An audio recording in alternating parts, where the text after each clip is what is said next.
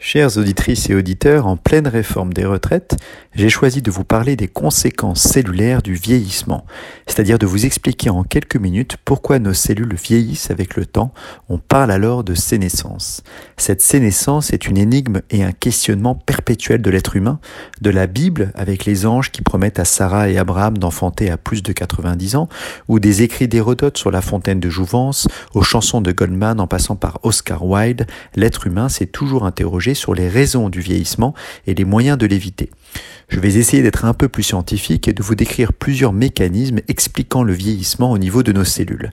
En premier lieu, la génétique, avec l'accumulation de petites erreurs de codage lors de la réplication de nos cellules, qui à chaque division nécessite de recopier notre séquence d'ADN, mais dont les erreurs vont être responsables d'une accumulation de défauts et d'imperfections. C'est d'ailleurs par un mécanisme similaire que le cancer peut se développer lorsque notre système de réparation de l'ADN devient défaillant.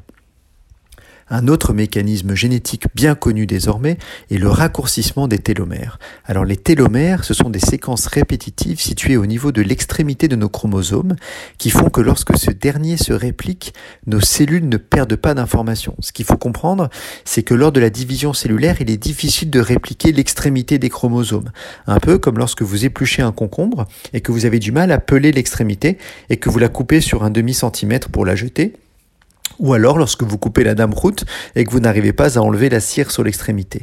Eh bien, c'est la même chose pour les chromosomes qui utilisent ces séquences inutiles à leurs extrémités pour se protéger. Mais au fur et à mesure du temps, en dépit d'enzymes dont le rôle est d'essayer de les reconstituer, eh bien ces télomères quand même se raccourcissent et la réplication entraîne alors des altérations de la séquence codante.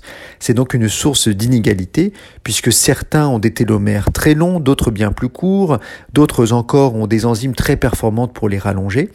Bref, c'est probablement une piste pour expliquer la longévité de certains. Et je suis sûr que l'on pourrait écrire un sketch très drôle sur des télomères juives un peu trop protectrices. Enfin, L'épigénétique joue aussi un rôle essentiel dans la sénescence. L'épigénétique, c'est-à-dire les modifications de notre machinerie cellulaire qui vont entraîner une lecture modifiée de notre séquence d'ADN sans toutefois modifier cette séquence. Par exemple, c'est comme si vous rangiez différemment votre bibliothèque. Vous avez toujours les mêmes livres, toujours la même information, mais si vous rangez certains livres dans des cartons, si vous en mettez certains devant sur l'étagère et d'autres derrière, vous allez modifier l'accès à l'information de façon transitoire ou permanente. Eh bien, l'épigénétique, la façon qu'ont les cellules de ranger les séquences d'ADN va évoluer, s'altérer avec le temps, entraînant des anomalies dans la lecture et le fonctionnement de nos cellules. Il existe bien d'autres mécanismes de vieillissement cellulaire que je n'ai pas le temps de développer aujourd'hui, comme la modification de la communication entre les cellules ou encore les modifications d'utilisation des nutriments. Ce dernier point est fondamental puisque comprendre que les besoins énergétiques de nos cellules évoluent avec le temps permet d'appréhender comment la modification de notre régime alimentaire avec l'âge pourrait influer sur notre longévité. Je ferai sûrement une autre chronique sur nos besoins en sucre évolutif avec l'âge ou encore sur l'impact du régime cétogène sur le risque de cancer. Je vous remercie de votre écoute et je vous souhaite une excellente journée sur RCJ.